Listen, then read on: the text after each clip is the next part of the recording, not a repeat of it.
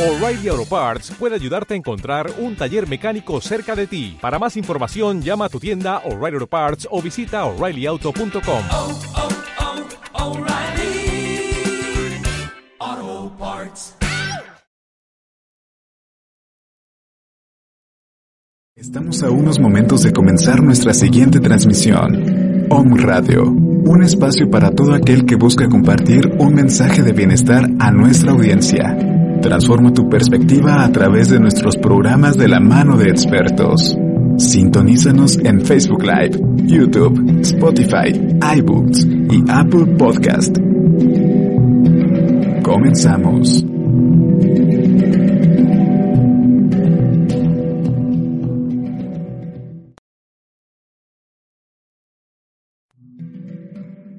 Om Radio, generando conciencia en la web. Nuevo número. WhatsApp 2225 77 77 86. 2225 77 77 86. El arte y la literatura están al aire.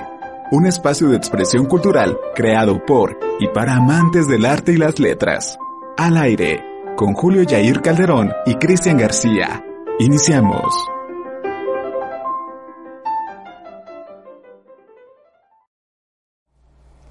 Muy buenas tardes, bienvenidos a su programa de la revista Colibrí al aire. Y como verán otra vez, ya les habíamos avisado el programa pasado, pues este mes está dedicado a la mujer, entonces pues nuestras compañeras estarán viniendo aquí a presentar pues el programa, a hablarles de todo lo que estamos haciendo en la revista y pues también vendrán con algunas invitadas a hablarles de temas pues bastante interesantes. El día de hoy, como la vez pasada, me acompaña mi compañera Lilian Lucio. ¿Cómo estás, Lili? Bien, muchas gracias. Este, mucho gusto de saludarlos aquí otra vez. Aquí estamos invadiendo el espacio de nuevo. Ya es mío, dice Cristian, así que ya Ya no va a volver, Ya no va a volver Cristian. Julio tampoco, no lo espere.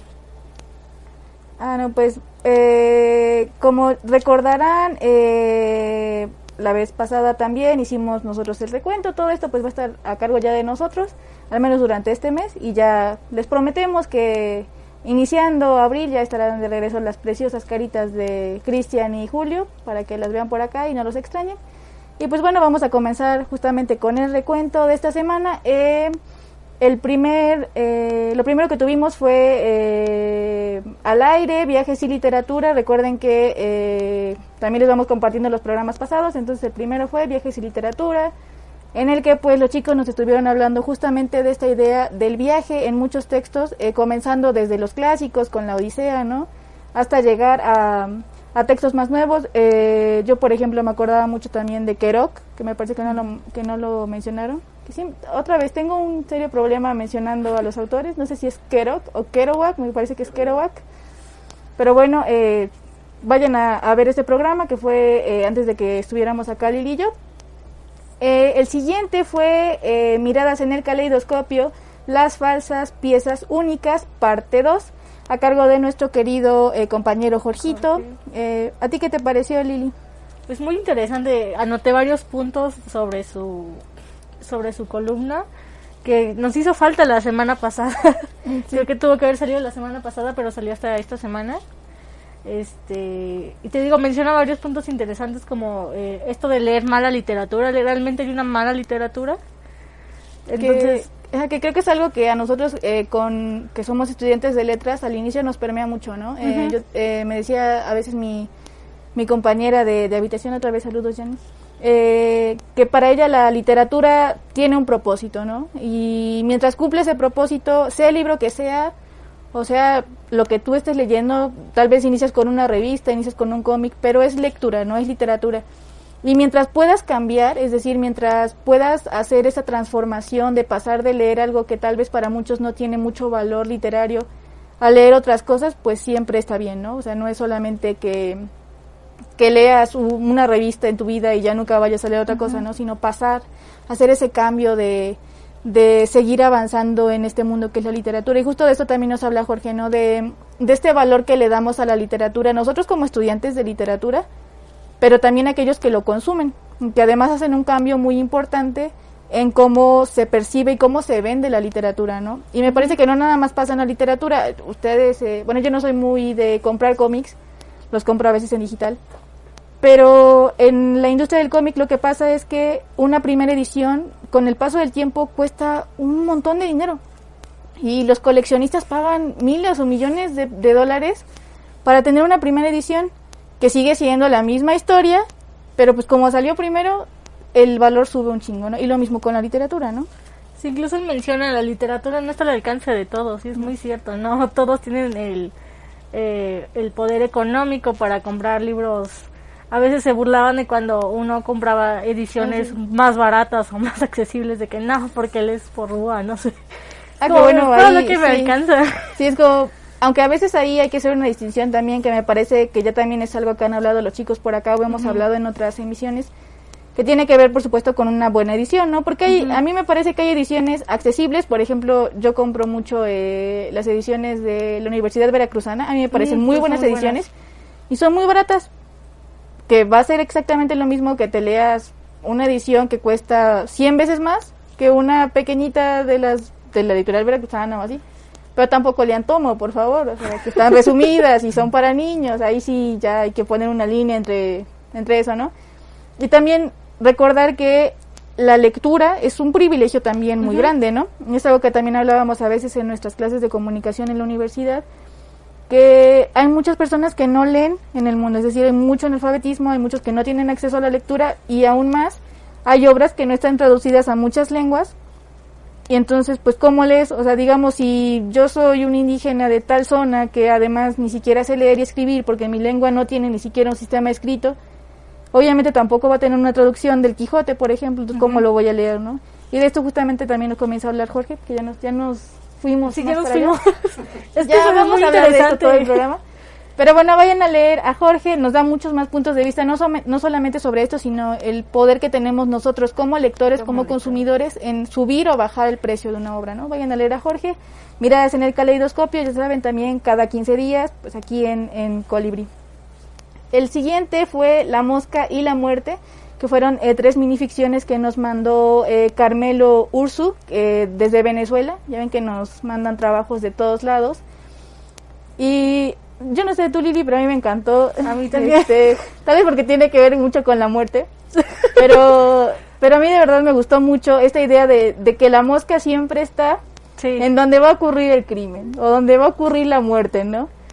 Eh, que yo no sé, eh, pero hay muchas culturas también donde asocian muchos animales a la muerte, ¿no? O sea, aquí Sí. en el sentido de que sí, como la, como la mosca, como parásito, como se le vea, pues sí está en la sangre o en los desechos, ¿no? Pero pues hay culturas, por ejemplo, que las lechuzas o los cuervos Sí, las asocian a la muerte, ¿no? Me sucedió cuando busqué más información sobre el tema de más adelante, que busqué bruja y me salió lechuza.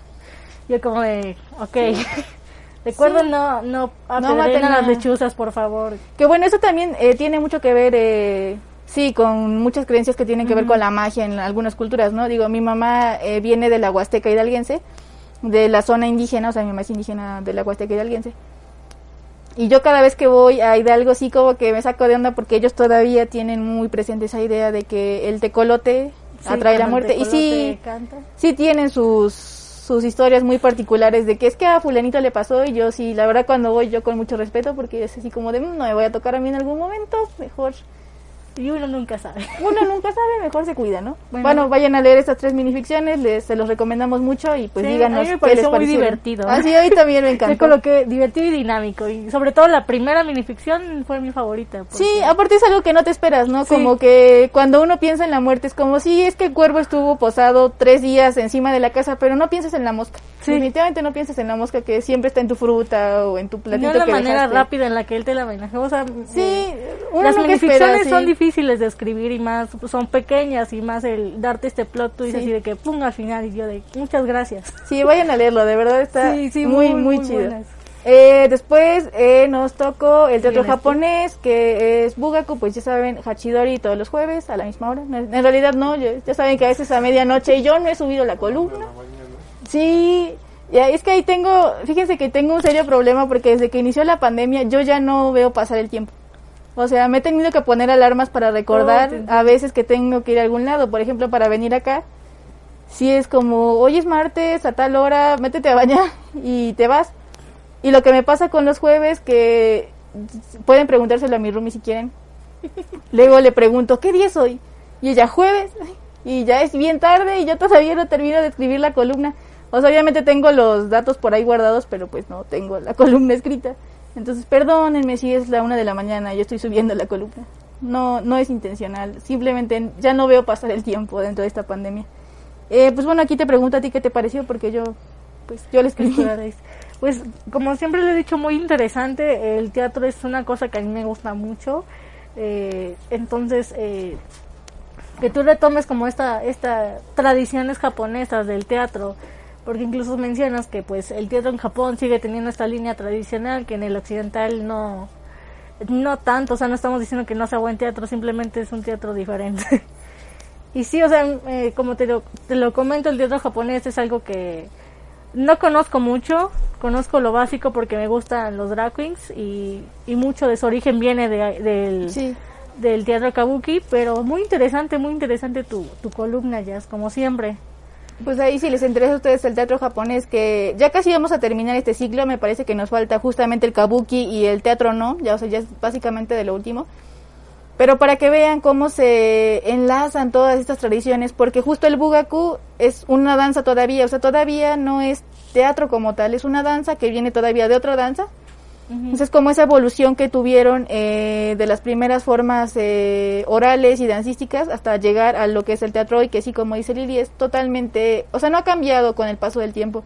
Las historias siguen siendo las mismas, siguen teniendo compilados de tantas historias que se han hecho desde hace 100 años y se siguen haciendo. Simplemente se repiten con nuevos, con nuevas compañías, con nuevos actores. Entonces, pues ahí si les interesa, pues vayan a verlo. Me parece eh, que sí hay presentaciones de vez en cuando aquí en la embajada en Japón, en México, o sea, en el centro japonés en, el- en la Ciudad de México, por si en algún momento tienen la oportunidad de ir a verlos, pues siempre es bueno. Pasando la pandemia, tal vez. Pasando la pandemia, si es que vuelvan a retomar esas cosas. Yo les decía en la columna que yo tuve la oportunidad de verlo hace creo que dos años o tres años en la universidad porque trajeron una compañía de universitarios de japoneses a, a hacer una a hacer una presentación acá. Entonces sí estuvo muy chido porque pues nos tocó conocerlos, comimos con ellos, este, charlamos, hubo mariachi y todo, muy divertido la verdad. Eh, pero bueno, pasamos a la siguiente que fue Redondillas que nos mandó Colorina de Hayo, no sé si es Hayo o Yayo, no sé cómo se pronuncia. Tuve un pequeño problema con eso porque leí, o sea, este es su su seudónimo, se escribe con ese seudónimo, entonces cuando leí los datos de la autora ahí se mencionaba otro nombre y yo, mm, o sea, ¿cómo te llamas? Pero luego me di cuenta que era su seudónimo. Eh, bueno, no sé qué te parecieron las redondillas, Lili. Pues muy interesante la forma en la que están escritas. Eh, investigué un poco porque no me acordaba ya que era una redondilla. Sí. Este, que es este género de la estrofa, muy interesante. Bueno, me gustó mucho la forma. Y por cierto, el autor es de Córdoba, Veracruz, así que saludos Sí, hasta de allá. hecho, yo se me hizo muy particular porque la redondilla es muy famosa allá y, Sí. y hay muchas redondillas infantiles. O sea, acá Sí. creo que se utiliza mucho más en la en la literatura infantil la redondilla. Y hay muchas redondillas muy famosas, me parece, en Veracruz, o sea, que tienen que ver, obviamente, con cosas cotidianas. Y a mí también me gustó, o sea, sí habla como de esta, de esta idea del desamor, o sea, de cómo se vive el amor y el desamor. Vayan a leerlas, a mí, a mí sí me gustaron mucho también, especialmente la primera, me gusta más la primera. Me gustó más la segunda. Pero ustedes vayan a leerla y, y háganse su propia idea de, de las redondillas de, de Colorina. Que me gusta mucho su nombre, me recuerda mucho a un árbol que así se llama, el colorín. Colorín. Y bueno, la que sigue fue Desorden eh, de Víctor y Benedicto Luberas, que nos escribe desde Uruguay. Eh, me gusta mucho esta porque juega con esta dualidad de lo que es justo el orden y el desorden, ¿no? Dentro también de estas relaciones humanas en las que una persona puede dártelo todo, pero también quitártelo todo, ¿no? O sea, arreglarte a veces, ayudarte a superar ciertas cosas o también tirarte al suelo. Me gusta, me gusta mucho. Ay, no sé qué te pareció a ti, Lili. Sí, a mí, de hecho, yo lo dictaminé. ya cuando Pues yo lo acepté, lo- yo lo acepté, entonces me gustó cuando lo leí. Me gustó mucho la estructura que tiene, la Sí. manera en la que está escrita, porque va muy bien con el tema, como dices, de este orden y desorden. Creo que Eh, dependiendo de tu mood lo puedes leer con sí. el desorden o con el O con el orden y orden. te va a gustar. A ustedes vayan a verlo para que vean de qué estamos hablando. Esperemos que también les guste mucho. Y bueno, después nos llegó el, eh, el recopilado completo de nuestro querido Julis Lulis, de Julio, de Tente en el Aire, que fue su primera obra que estuvo publicando en Colibrí. Así como los antiguos escritores que publicaban por entregas, pues así también Julio nos fue entregando un pedacito de Tente en el Aire hace ya un tiempo. Pero pues ahora nos brinda toda la, sí, como novela completa, toda la ficción completa para que ustedes puedan acceder a ella en la Biblioteca Colibrí. Recuerden que en nuestra página de WordPress tenemos un apartado donde hay poemarios completos, donde hay, eh, pues sí, colecciones de textos más amplios que no publicamos, pues por así decirlo, como los cuentitos que nos mandan, o las minificciones, o los poemas. Entonces, si ustedes tienen un poemario completo o tienen una novela, sí se les puede publicar, pero pues obviamente el proceso de dictaminación es mucho más largo y no se publicaría como una entrada, por así decirlo, eh, como todas las demás, sino en la biblioteca Colibrí, donde pueden acceder y hay muchos textos que ahorita que estamos todavía en pandemia, pues si no tienen nada que leer, pues vayan a leerse todo lo que hay en la biblioteca Colibrí para que pues conozcan a los autores también. Y pues bueno, si les gusta lo que escribe Julio o si admiran a Julio, pues vayan a leer Tente en el aire y está completo para que accedan a él a- en la biblioteca Colibrí. Si hubo gente que me llegó a preguntar como dónde está, pues ahí está, ya no me pregunten, ahí está Ya dejen de preguntarme, dice Lili. Ya está completa en Colibrí. Eh, reciente, bueno, está recién la entrada, entonces por ahí la pueden encontrar fácilmente. Pero pues si no, entren a nuestra página de WordPress, ya saben, colibri.wordpress.com y ya ahí entran a la biblioteca Colibri. Hay muchos más textos, no solo Tente en el aire, pero pues mientras tanto les recomendamos ese, ¿no? Después nos tocó eh, La belleza invisible eh, de Luis García, de José Luis García, que nos escribe desde España. Y dije, ah, mira, qué internacionales estamos. Este, ¿qué te pareció a ti, Lili? Ahor- Ahorita creo que anduvimos muy de poesía, no, Sí, casi no tuvimos, casi no solo hubo- las tres ficciones y de ahí pura, Pura poesía. poesía. Pero, sí, ¿qué te pareció, Lili? Yo te interrumpo acá. Pues, pues un, poe- un poema muy bonito que está dedicado a un lugar maya que se llama Paxel. No sé si lo estoy pronunciando bien. Eh, creo que es esta poesía que te transporta a lugares. Sí. Eh, A mí me gustó mucho las, las figuras que maneja.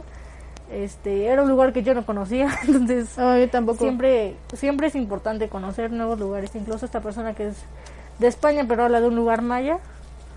Es bonito reconocer eh, la belleza de lugares por el mundo. Sí, a mí también me gusta mucho esa poesía. La verdad es que una de las razones por las que yo soy eh, fan de la literatura de Oriente, no, o sea, que no tiene nada que ver con que no me guste la occidental, sí me gusta, pero que me gusta la literatura de Oriente es justa esa sensibilidad por la naturaleza. Entonces este este poema como que me recordó un poco a esos a esos tancas muy bonitos también eh, que hablan sobre la naturaleza. Sí, me trajo muy buenos recuerdos. Y bueno, vamos a leer algunos comentarios. Eh, nos dice Loli Ramírez, saludos, saludos Loli, siempre viéndonos, muchas gracias. Eh, ay, miren, y justo desde Cancún nos escribe eh, Eduardo Vergara, Lalo, saludos, que dice que mi voz no ha cambiado. Somos compañeros de la preparatoria. Bueno, desde la secundaria somos amigos. Ustedes imagínense cuántos años no tengo de conocer al señor Eduardo que anda por Cancún. Este, si algún día van a Cancún, vayan a comprar eh, la comida de Lalo. Es un gran chef. Saludos, Lalo. Vámonos Y- a Cancún. Vámonos a Cancún, vamos a acampar en el departamento de Lalo. Eh, todos en el foro están de acuerdo, entonces Ya, vamos. Lalo, espéranos la siguiente semana. Lalo, ya estás avisado, mira. Y ahorita me va a decir que no, de seguro, ya lo conozco. este, y bueno, nuestro último, nuestra última entrada eh, fue uh, justamente un poemario, ya saben, en la biblioteca Colibrí, que se llama Diálogo de Fuego, que nos escribió Irma Lozano Ramírez. Y pues bueno, sí, eh, bueno, ¿qué te pareció, Lili? Ahora les digo yo mi impresión. Pues eh, nuevamente yo lo dictaminé. Este, Pues como yo lo acepté, ¿qué esperas? Sí. No, fue, es un poema, un poemario algo largo. Eh, sí nos llevó nuestro rato, este, bueno, el equipo de, dicta- de dictaminación, de edición que lo editara, porque sí estaba bastante larguito. Sí. Ya teníamos un rato con él, pero pues sí, y justo comentabas hace rato de la biblioteca Colibrí, entonces ahí está, porque es un, es un poemario algo extenso de Irma Lozano. Y pues muy bonito, o sea, esa, el tema es la naturaleza y la humanidad, el cómo este esta unión inspira a, a las artes, en, en especial la literatura, que pues es de lo que estamos hablando en estos momentos, pero sí es un poemario muy bonito, este largo, pero que vale la pena, entonces ahí está, se los recomiendo.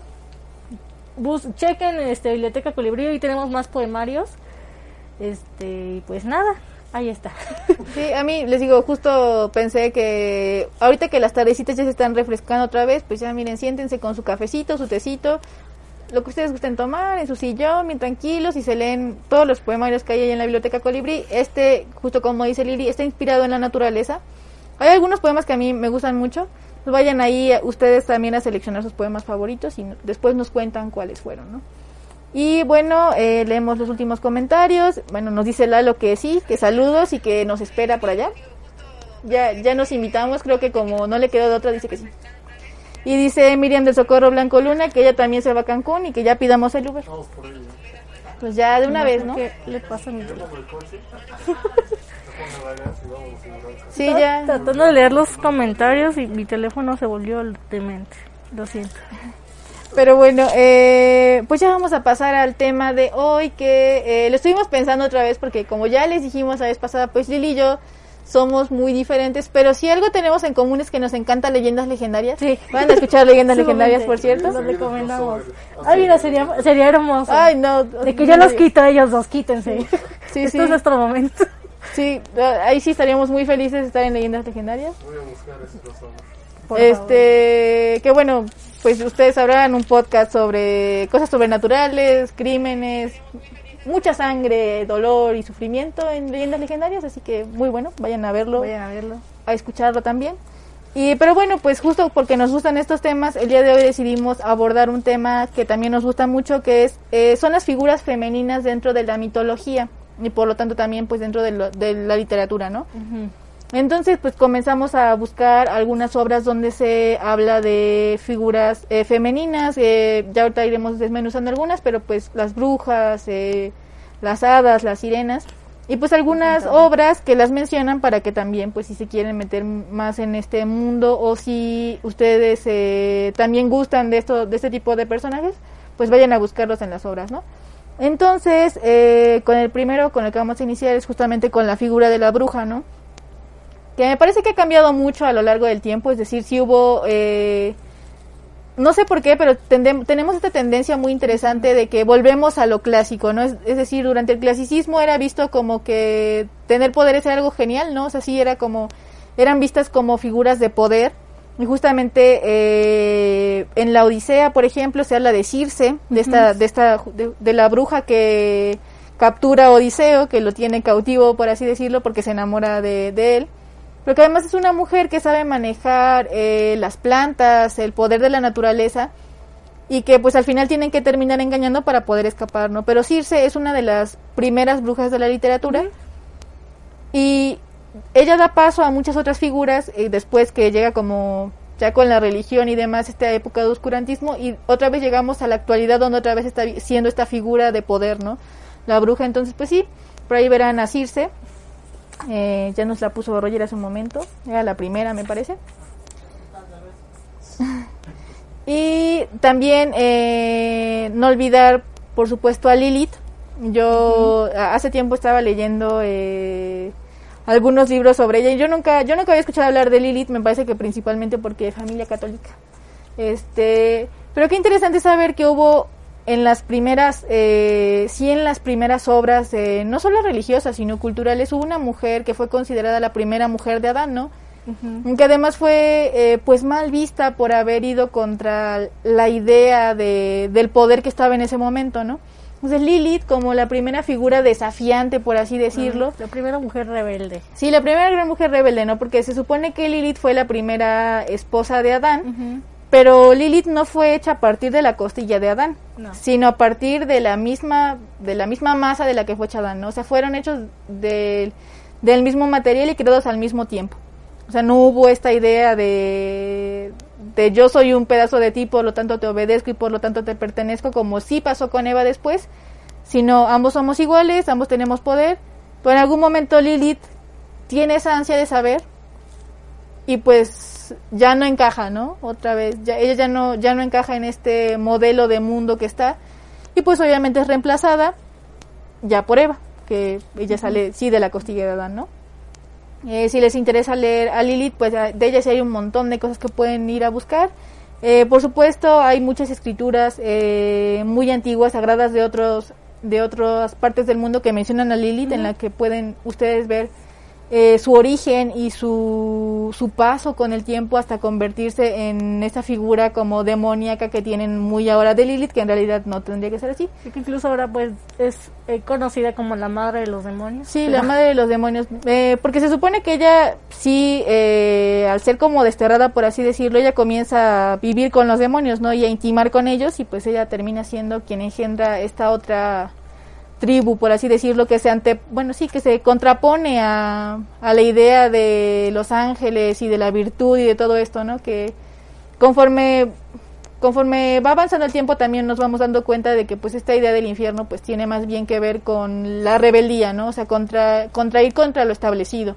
No, no exactamente de ir contra el bien, sino simplemente ir contra lo que está establecido y cuestionar las cosas, ¿no? Eso es lo que es Lilith, la figura que cuestiona todo, ¿no? Desde el principio hasta, hasta ahora, ¿no? Según yo tenemos un texto de Lilith. Sí, Sí, tenemos sí. un texto de Lilith. Sí, estoy segura de que hay un texto de Lilith también en la también en Colibrí. Ustedes me disculpen parece, nuestra Es un poema. Sí, disculpen nuestra mente de corto plazo, nuestra memoria a corto plazo que se borra.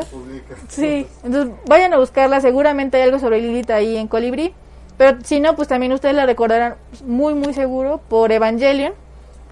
El- Lilith sale en Evangelion, ahí pueden ir también a verlo. O más recientemente por este Sabrina. Ah, por Sabrina, por las, por las, es que no me acuerdo cómo se llama en inglés, pero de, bueno, Eh, de- La- nueva versión de Sabrina de sí. vayan a verla y también sale Lilith y eh, pues la figura que siempre está desafiando al, al poder regente, ¿no? Incluso las, la fe, bueno, ahí también salen brujas. Entonces las brujas también son rebeldes. Ustedes vean esa serie, mira. Ay, si les gusta todo esto que tiene que ver con el oscurantismo y también pues si se vieron Sabrina de hace años, seguro les va a interesar. Y bueno, también incluí por ahí a las tres brujas de Macbeth, que me parece que son muy, muy famosas. Estas tres eh, señoras muy raritas que salen en la versión, eh, en la versión del filme que hicieron de Macbeth. Eh, y que son justamente las que le, las que dan el poder, por así decirlo, de la venganza, ¿no? Porque ustedes saben que en Macbeth, pues está este hombre que quiere, pues sí, tenerlo todo, entra al bosque y se encuentra con estas brujas y ellas, pues sí, le prometen que, se, que le van a cumplir el deseo, pero a cambio de que no ustedes vayan a leer Macbeth. También está la versión fílmica que está muy buena y es muy interesante porque eh, hay una película, hay una adaptación de Macbeth que, eh, que es japonesa que hizo Kurosawa. Si a ustedes les gusta Akira Kurosawa, vayan a buscar esa película que se llama Trono de Sangre. Y la versión de las tres brujas que salen aquí en la versión japonesa son muy, muy tétricas. Tienen muy como esta, este maquillaje al estilo del teatro, ¿no? Muy, muy particular. Entonces, eh, justo también estas tres brujas que me parece que ya con Shakespeare ya pasan a ser esas figuras de maldad, ¿no? Ya no son estas figuras rebeldes que van contra lo establecido, estas figuras eh, también poderosas y que, sí, poderosas y empoderadas, ¿no? Sino que ya, ya comienzan a ser esas figuras temidas por los hombres y a las que, con las que no te debes de meter, no porque sean más poderosas que tú, sino porque te engañan y porque están relacionadas ya a, pues al mal, por así decirlo, ¿no? Eh, bueno, no sé tú a quién más tengas, Lili. Bueno, yo eh, me puse a investigar un poco más el concepto de qué es la bruja. Eh, vi que era difícil precisar su origen porque, Sí. como ya lo habías mencionado antes, eh, vienen desde culturas muy antiguas, de textos muy antiguos, este, desde la cultura babilonia y en Egipto ya se mencionaba las brujas, en el Antiguo Testamento ya se mencionaba la brujería. Este, y como mencionaste personajes muy icónicos eh, de la literatura, eh, como yo mencionaba la semana pasada, mencioné a Aura, que es, que es una bruja. Y pues, como ella hay un montón, ¿no? Tanto en leyendas como en literatura. Pues hay brujas por todos lados. Bueno, en general figuras, pero creo que brujas son las que están más repletas. Creo que incluso si nos vamos a la literatura infantil, hay Sí, muchas bueno, figuras. los hermanos. Grimm, ¿no? Sí, claro, desde eh, Úrsula, que es la, la vieja bruja del mar. Está la Pues Maléfica. Maléfica, que también es otra bruja. Otra bruja, Bien. la de.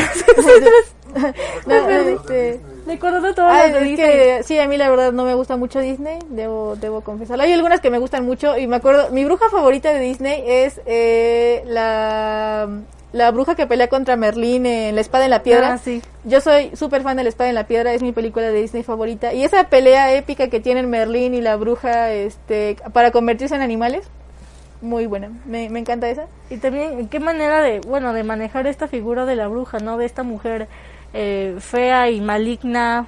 Sí, ¿en qué momento poderosa, cambió? ¿En qué momento cambió? de que Circe, que era muy bella, o sea, al menos Circe es descrita no solamente dentro de la Odisea, sino me parece que también, no recuerdo si la mencionan en Los Argonautas, no recuerdo en qué otra obra, de, en qué otra tragedia eh, la mencionan, pero Circe, pues al final, este, hija de las diosas del río, me parece, es muy bella. Ujú.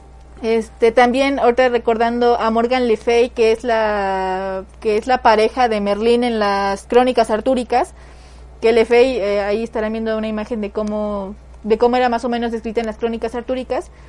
Pues era un era una bruja muy importante porque además era la mano derecha de Merlín.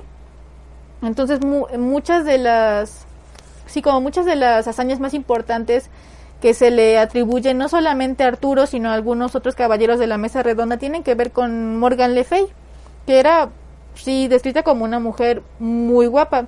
Ahora pensando también, por ejemplo, en la Celestina, que sí era vista como la bruja alcahueta y todo esto, eh, ella sí era descrita como una mujer muy fea.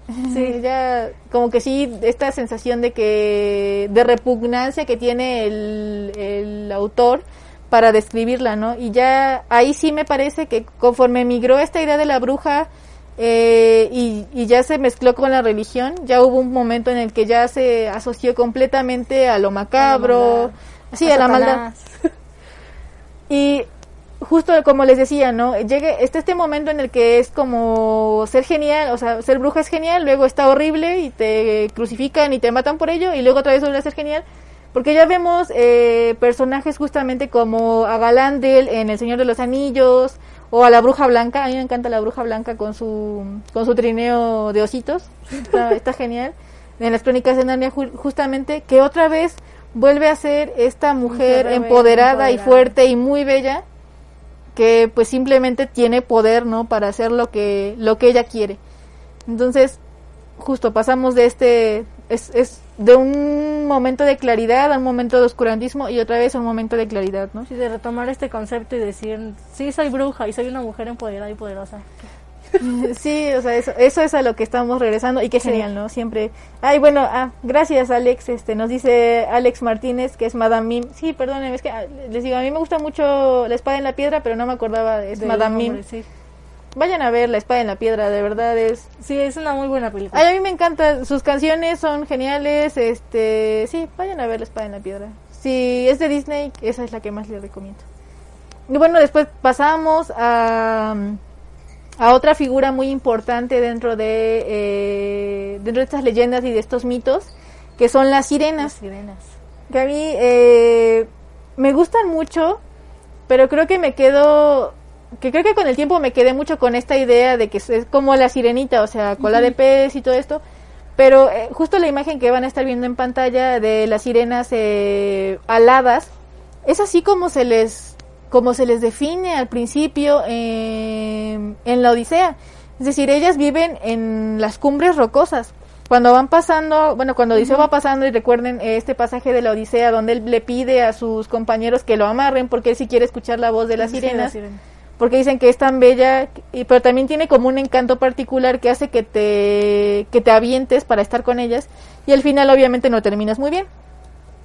Pero ahí, en ese momento de la historia, todavía había una distinción entre estas sirenas que eran aladas y sus, sí, pues se puede decir que como su, como otro subgénero de las sirenas, que eran las que tenían cola de pez, ajá, como otra subespecie. Entonces, así como, sí, o sea, al inicio había sirenas que tenían eh, este cuerpo como mitad ave y solamente del torso hacia arriba eran mujeres. Y ya después la literatura fue cambiando de manera que se quedó como esta idea de las sirenas muy bellas que tenían simplemente cola de pez y sus, sus colas muy bonitas y de colores, pero al inicio daban un chingo de miedo. o sea, sí. Sí. era así como de, ay, no. O sea, sí las escuchas y cantan muy bonito, pero pues tú imagínate que ves a un a una mujer pájaro que viene bajando y que te quiere raptar y que canta muy bonito. A mí sí, qué miedo.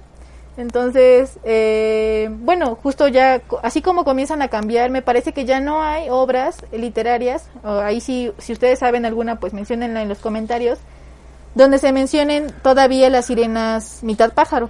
Me parece que nada más es en la Odisea y me parece que en Jasón y los Argonautas tal vez.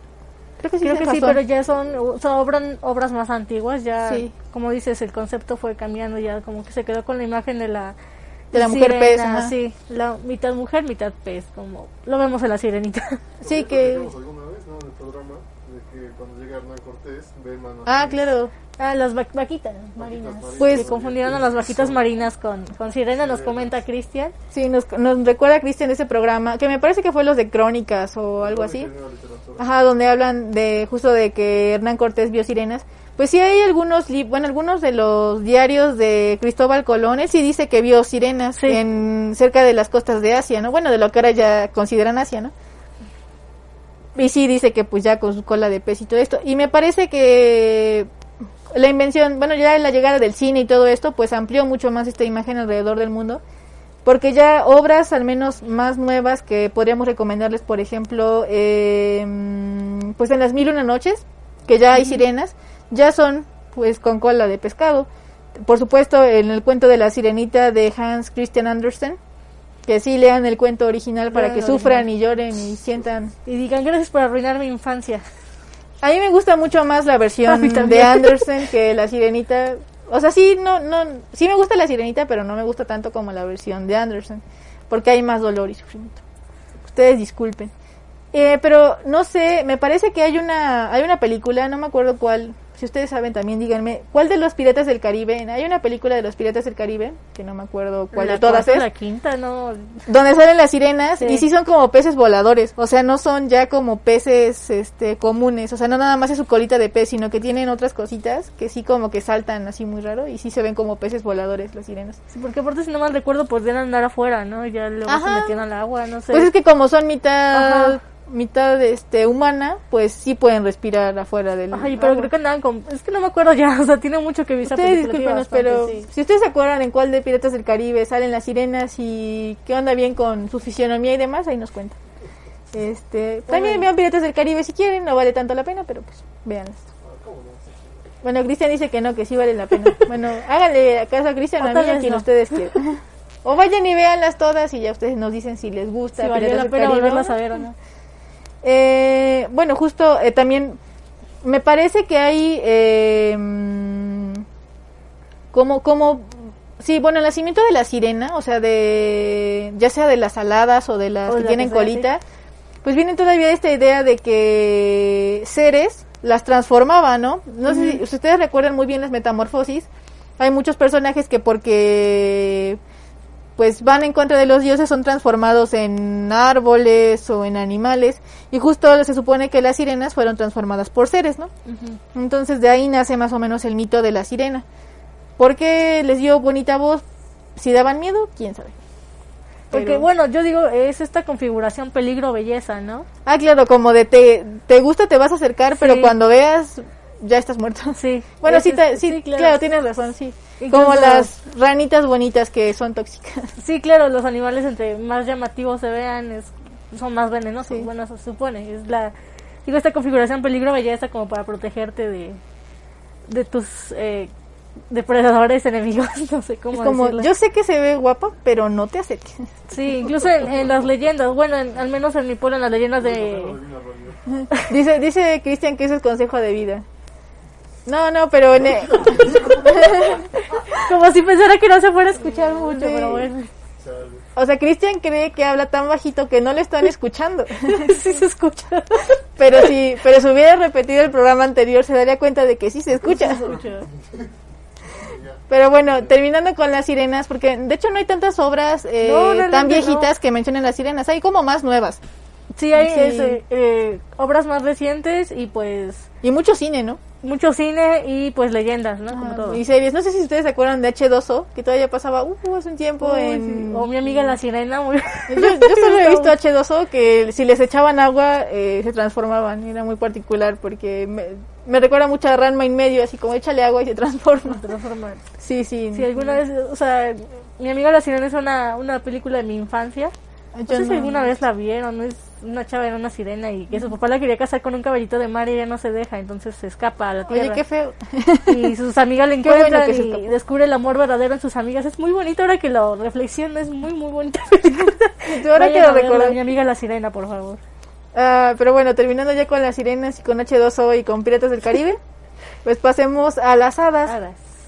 Que bueno, eh, me parece que esta idea de las hadas, yo no tengo ni la menor idea de exactamente, supongo que fue con Peter Pan, fíjate, a veces pienso que fue con Peter Pan, esta idea de la hada chiquita que cabe en tu jaulita y que polvos mágicos y alitas y que se visten así, que hay hadas de agua y de...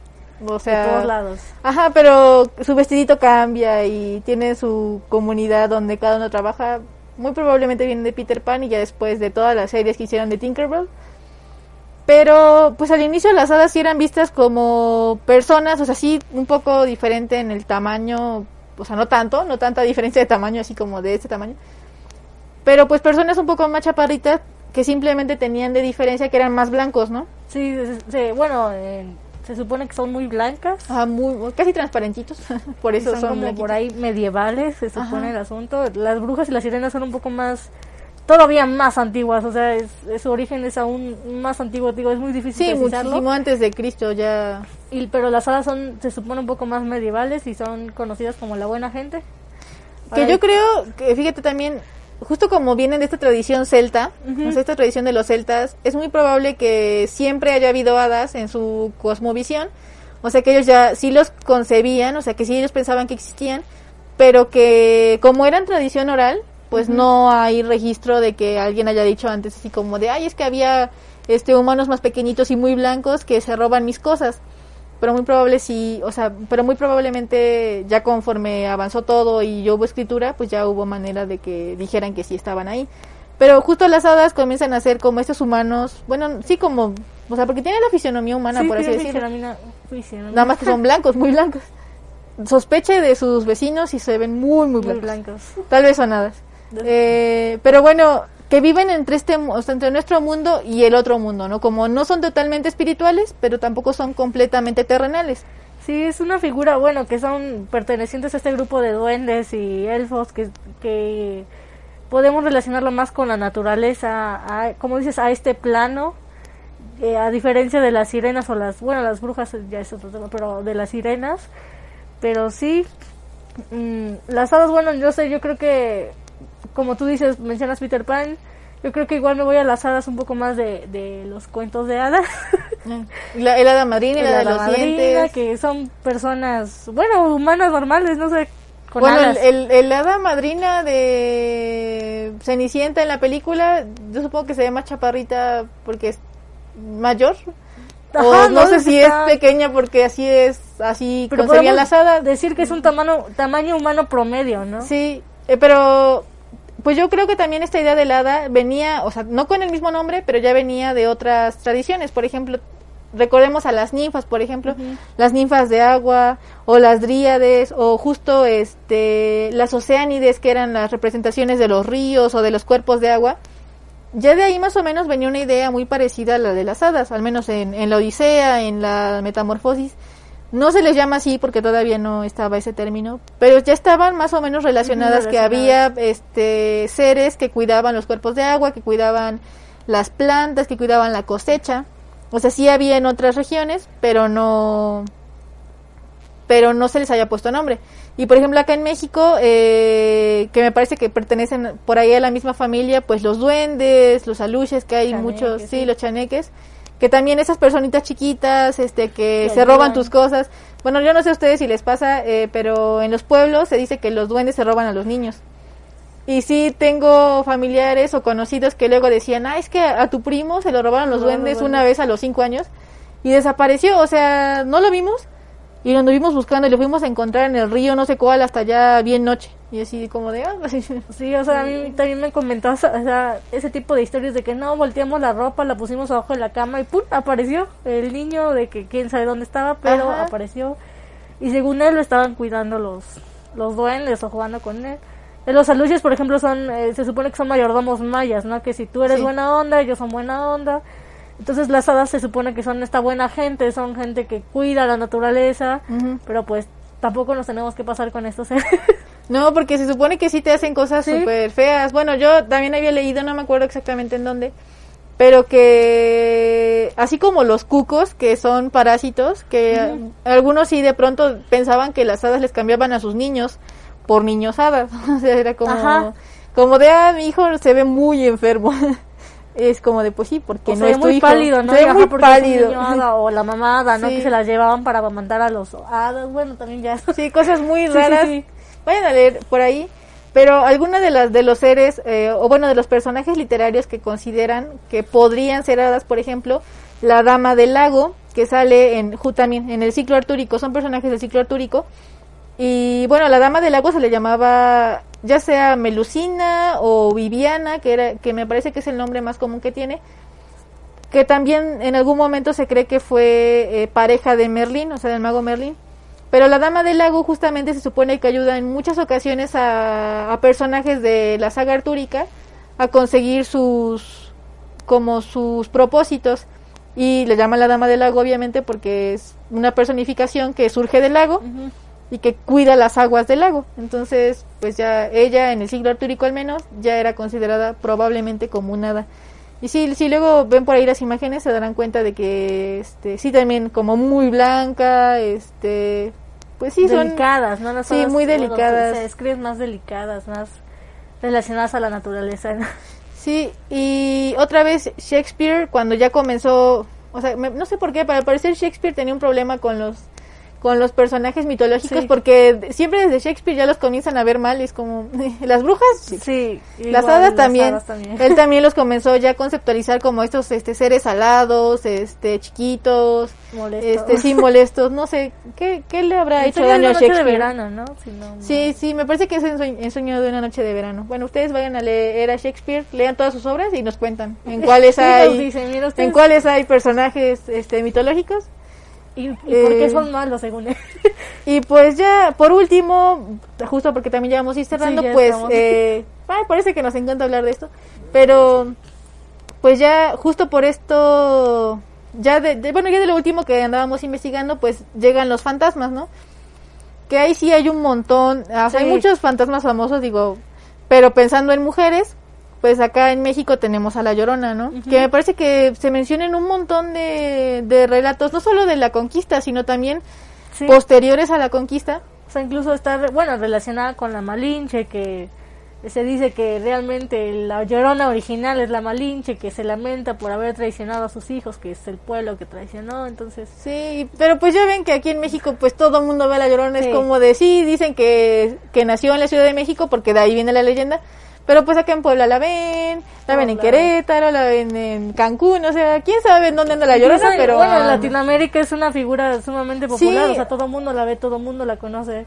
Es un ícono. Sí, es muy raro porque eh, parece que en- ahí nos dirán los- las personas que nos vean en Latinoamérica, pero que hay otros países de Latinoamérica que también tienen su propia llorona, o sea, no, obviamente no la llaman así, pero tienen personajes femeninos que también tienen la misma historia que la llorona. Entonces, pues ahí cuéntenos. Y a la otra que pusimos fue a la planchada, que ahí sí me parece que es una de las leyendas más icónicas de acá de México, esta enfermera que de pronto desapareció yendo a dar consulta y que nunca volvió, pero pues miren, es el norte del país donde Sí. ocurrió, así que pues México. Y ya aquí también se desprenden un montón de variaciones, ¿no? Por ejemplo, yo conozco Sí. que solo era una enfermera muy dedicada, que eh, su uniforme es sumamente planchado y que tenía tanto amor a la profesión que después de muerta pues siguió cuidando a sus pacientes. Ah, no, yo ya que tenía era justo que un día este la llaman para que revise a una persona, ella se va a dar consulta y ya nunca regresó y pues sí la siguen viendo que se aparece, entonces Y hay otra versión en donde se supone que es mala y ya después de, de muerta o trata de reivindicarse y decir, bueno, voy a ser buena con mis pacientes ya que me morí. Vaya, vaya, qué interesante. Bueno, si ustedes tienen alguna otra versión de la planchada, pues manden. Y pues bueno, como ya vamos llegando al final, pues eh, Lili, eh, ¿quieres darnos tu recomendación de esta semana? Bien, pues yo traigo un cuento de Amparo Dávila que para mí es la reina mexicana de la literatura fantástica. Sí. Este, es la pionera del cuento fantástico también. Eh, recién se va a cumplir creo que su, su aniversario luctuoso, que ella falleció el 18 de abril del 2020. O sea, sí. este, y yo el cuento que les quiero recomendar es El huésped. Así búsquenlo, el huésped está en internet, es eh, mm, no es muy extenso, eh, no es muy interesante, se trata sobre de una mujer vive en una casa aislada con su la señora que le ayuda al aseo y sus hijos, pero algo se torna siniestro en este hogar, eh, hay un huésped, un huésped siniestro, entonces nosotros tenemos que averiguar como lectores quién es el huésped, por qué es siniestro, por qué le asusta, por qué todo este ambiente se volvió hostil. Y pues nada, o sea, Amparo Dávila siempre tiene estas, eh, siempre toma a la mujer como protagonista de sus relatos, aunque no sea la protagonista, aunque el protagonista es un hombre, la mujer siempre es la que tiene este, este como, no sé, esta importancia en sus historias, ¿no? Y, bueno, como lo mencioné, pues ella, ella creó un monstruo, creó fantasmas, exploró este género, el género literario, el género de terror. Entonces, lean más cosas de Amparo Dávila por si no la conocían, por si incluso cuentos o relatos que están dentro del concurso de literatura fantástica de Amparo Dávila. Ahí también vienen muchas cosas interesantes, pero pues lean su obra, les recomiendo este cuento El huésped, es muy bueno, creo que fue de los primeros que leí de ella, más o menos, entonces sí, les recomiendo este cuento. Y pues bueno, eh, yo en la biográfica de esta semana quiero recomendarles a una estadounidense nacida y me parece que creció, toda su vida la pasó en Vermont, que se llama Shirley Jackson. Me parece que a Shirley no la conocen tanto, eh, no solo porque no, no, bueno, su producción no fue tan amplia, pero también porque ella nunca fue fan de andarse publicitando en general. O sea, ella siempre decía que sus textos tenían que hablar por ella. Y pues bueno, Shirley Jackson fue escritora muy multifacética porque pasó de escribir cuentos infantiles a volcarse por el género de terror. Entonces, eh, Shirley, muchos de sus, de sus cuentos exploran esta idea de que en realidad lo que nos mantiene cuerdos no es la realidad, sino la posibilidad de no vivir en la realidad.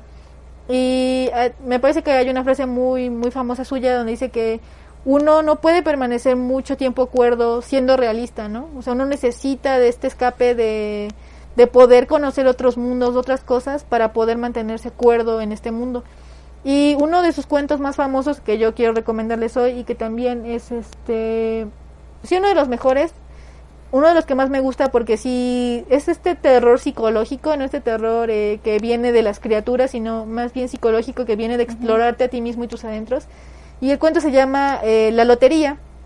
Nos vayan a leer a Shirley Jackson. Eh, ella murió por ahí de 1965 me parece, o sea, ya ha pasado un tiempo, pero ya ya está inscrito su ya está inscrita su su literatura entre esta idea de que ya terminó la guerra en que llegaron muchos hombres obviamente marcados por esto eh, muchos hombres también murieron en, en la segunda guerra mundial y ella nació por esos años y murió o sea ella vivió todo ese ciclo de los últimos años de la guerra el fin de la guerra y lo que vino después en Estados Unidos. Entonces vayan a leer a Shirley Jackson, completamente recomendable.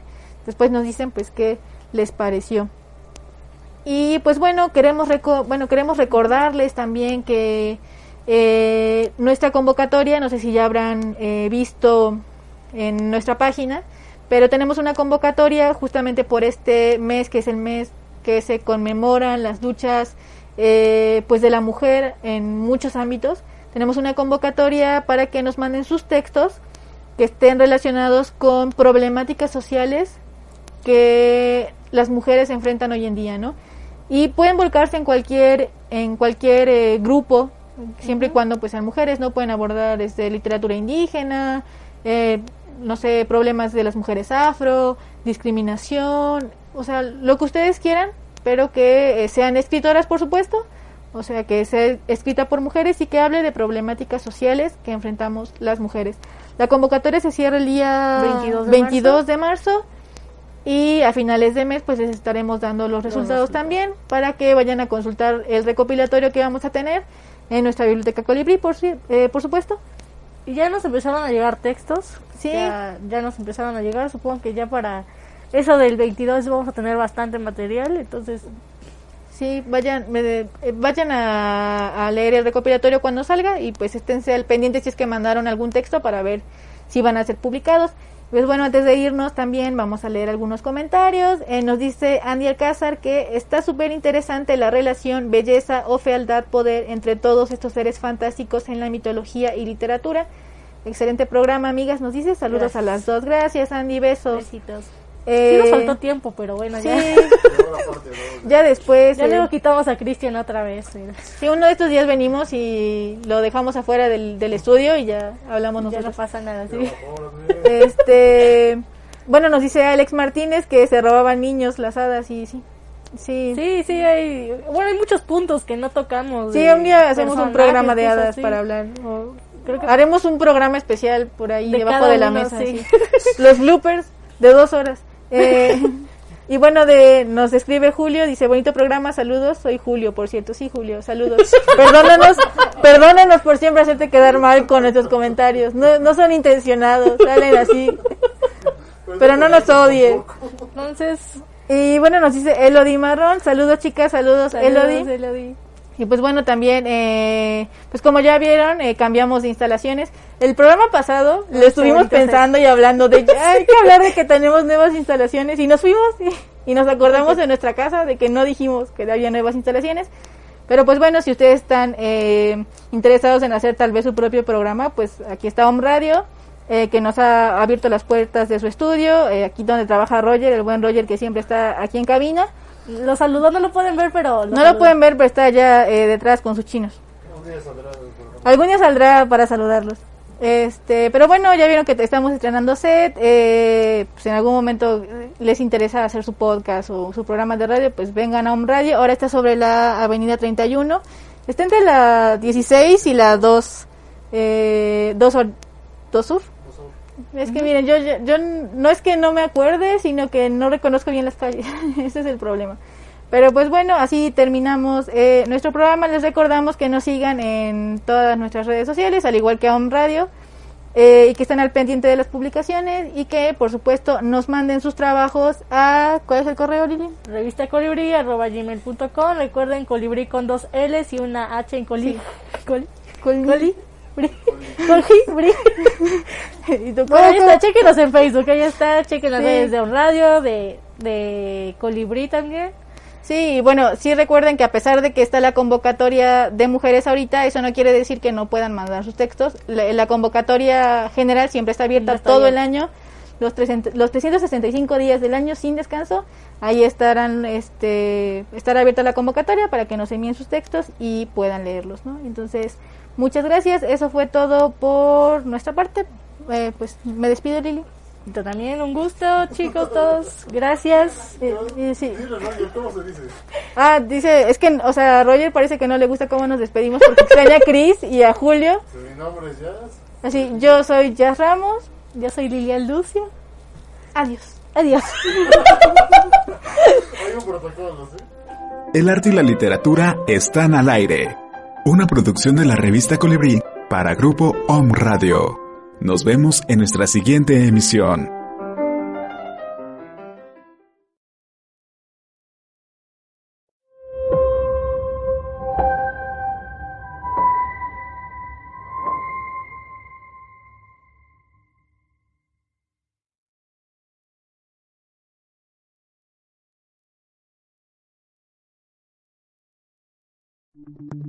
Las opiniones y comentarios expresados en este programa son responsabilidad del conductor e invitados, sin representar necesariamente la postura o ideología de Grupo Om Radio.